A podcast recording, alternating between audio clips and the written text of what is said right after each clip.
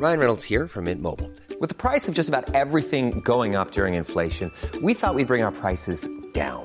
So to help us, we brought in a reverse auctioneer, which is apparently a thing. Mint Mobile unlimited premium wireless. Ready to get 30, 30, bit to get 30, bit to get 20, 20, 20, bit to get 20, 20, bit to get 15, 15, 15, 15 just 15 bucks a month. So, Give it a try at mintmobile.com slash switch. $45 upfront for three months plus taxes and fees. Promo for new customers for limited time. Unlimited more than 40 gigabytes per month. Slows. Full terms at mintmobile.com. Chers auditeurs, Dear listeners, bonjour. welcome in Comme d'Archi Podcast Season 3 Saison 3 dans le monde fascinant des architectes. and in the architectural projects. Je suis Anne-Charlotte Deponte, passionnée d'architecture et docteur des universités en histoire de l'archi. I am one of the spokespersons of Anne Charlotte, who is a PhD in architecture history. Merci Thank you d'être avec moi aujourd'hui. to be with us today. Et And maintenant, now, lundi en français, place au talent. and Wednesday, let's talk projects. In English, of course. Bienvenue dans Comme d'Archi. Chers auditeurs, bonjour. Bienvenue dans le quatrième épisode de notre série d'été Comme d'Archi sur le thème Petite chronique et beau château. Cet épisode a été écrit par Esther qui prête sa voix au Comme d'Archi en anglais. N'hésitez pas à écouter ce podcast lors de votre visite de ce monument. Le château de Champ de Bataille, situé en Normandie, est sans doute l'un des plus grands chantiers privés de ces dernières décennies en Europe. Champ de Bataille fut principalement construit entre 1653 et 1665 par le comte frondeur Alexandre de Créqui. Au XVIIIe siècle, le duc de Beuvron, nouveau propriétaire, fait aménager le grand appartement. En 1992, après avoir été hospice, camp de prisonniers puis prison pour femmes, le château, ou plutôt ses ruines, sont rachetés par le décorateur Jacques Garcia.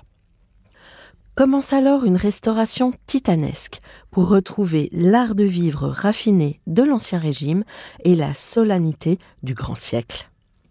Les travaux sont fidèles au faste du château et des jardins et jeux d'eau attribués à l'architecte Levaux et au paysagiste Lenôtre. Levaux et Lenôtre ont notamment dessiné Versailles pour Louis XIV. Jean de la Varande écrivait au sujet de champs de bataille Ici règne l'ampleur. Le décor n'intervient qu'après la déclaration de puissance. Le château est placé au milieu d'un parc de 138 hectares. La perspective sur les jardins ne mesure pas moins de 1,5 km. Si la construction originale respecte le style classique, elle est aussi audacieuse, avant-gardiste, et se joue des conventions. La cour carrée est fermée par deux arcs de triomphe à la romaine, l'un brisé, l'autre fermé. Serait-ce une revanche du propriétaire, le comte de Créqui, banni par le cardinal Mazarin suite à sa participation à la fronde? Après tout, n'est-ce pas rappeler au puissant Giulio Mazzarini qu'il ne reste qu'un étranger parvenu? De part et d'autre de la cour, on trouve deux ailes faussement jumelles et les écuries. Les lignes sont basses, mais parfaites. Les ailes sont classiques, en briques et pierre, avec une toiture d'ardoise. Une galerie latérale est greffée sur les ailes. La toiture de cette galerie est savamment dissimulée par un jeu architectural unique de hautes fenêtres s'encastrent dans une balustrade en trompe-l'œil. Les pavillons centraux, eux, préfigurent le néoclassicisme de Gabriel. Au cours du XVIIIe siècle, Gabriel dessina probablement les plans de modification pour le nouveau propriétaire, le duc de Beuvron. Les pavillons sont donc grand siècle, tendance antiquisante. Ils sont en pierre de taille, avec dôme et belvédère. Au nord, le fronton du pavillon central est dédié aux gloires militaires, motif novateur. Les fenêtres géminées superposées laissent encore deviner l'ancien salon à l'italienne. Comme à Versailles et Fontainebleau, tous les salons sont au premier étage. Le salon d'Apollon témoigne de l'inspiration romaine du classicisme. Dallage polychrome en marbre, voûte et corniche en staff, pilastres doriques. Les voussures sont décorées de toiles représentant l'histoire d'Hercule. comme à la Galerie des Glaces de Versailles, la lumière est augmentée par des miroirs au mercure. Ces objets coûteux sont un manifeste de la richesse du maître des lieux. Au XVIIIe siècle, les modifications du duc de Beuvron sont d'une extrême somptuosité, dans le style Louis XVI. L'entrée d'honneur est ornée de colonnes selon le style paladien. Le duc fait aussi construire le grand escalier menant au grand appartement au sud. Le grand appartement est une perspective en enfilade de 85 mètres de long. Il est composé de trois pièces, le grand vestibule, le salon de compagnie et la salle de billard. Le salon de compagnie est tendu de taffetas à bordure de soie imprimée à la branche, très en vogue sous Louis XVI. Cette technique consiste à teindre partiellement des petits groupes de fils de chêne, appelés branches, avant le tissage. Le grand vestibule est l'ancienne salle d'apparat. Celle-ci s'élevait jusqu'au lanterneau surplombant le dôme du pavillon, selon la monumentalité du grand siècle. Mais le duc de Beuvron crée un plancher et divise le volume de la pièce. En effet, le goût de l'époque est aux espaces plus intimes. Le dallage est classique, en pierre de liais à cabochon. Les pilastres sont ioniques.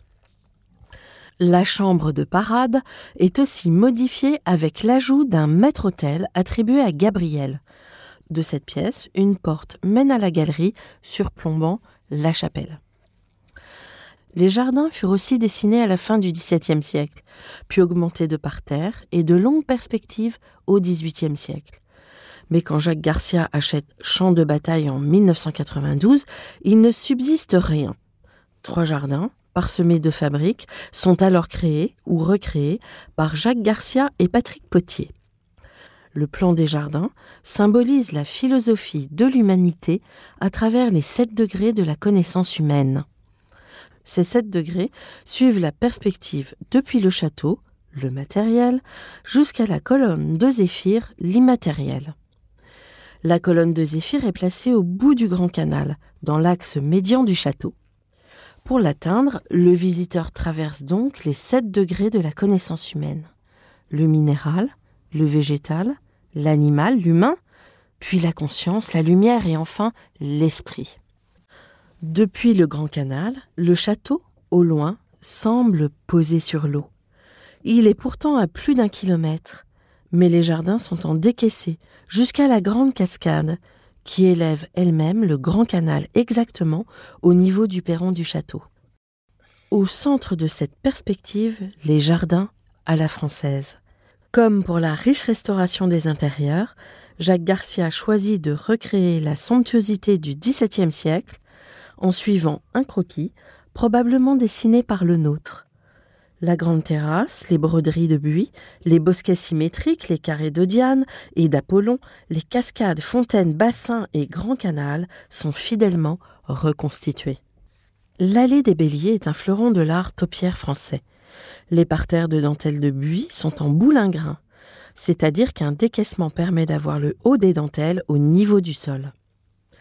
De part et d'autre de ce jardin, deux autres jardins ont été entièrement imaginés par Jacques Garcia et Patrick Potier. Un jardin méditerranéen avec une fabrique antiquisante et un jardin d'Orient abritant le pavillon des rêves, une folie moresque. Si on aimerait parler des heures du château du champ de bataille, peut-être est-il préférable de vous laisser découvrir par vous-même les enchantements du domaine. En visitant le château du champ de bataille, vous remontez les siècles pour goûter à la douceur de vivre aux dernières heures de l'Ancien Régime. Vous avez le sentiment que tout est là depuis 300 ans, mais tout ou presque avait été perdu. Tout a été recréé, restauré, chiné dans les 30 dernières années. Les décors et le mobilier, pourtant d'époque, ont été rapportés d'autres demeures et ont trouvé un nouvel écrin au champ de bataille. Chers auditeurs, merci pour votre écoute et à bientôt dans le prochain Comme d'Archie de l'été, la semaine prochaine. Au revoir.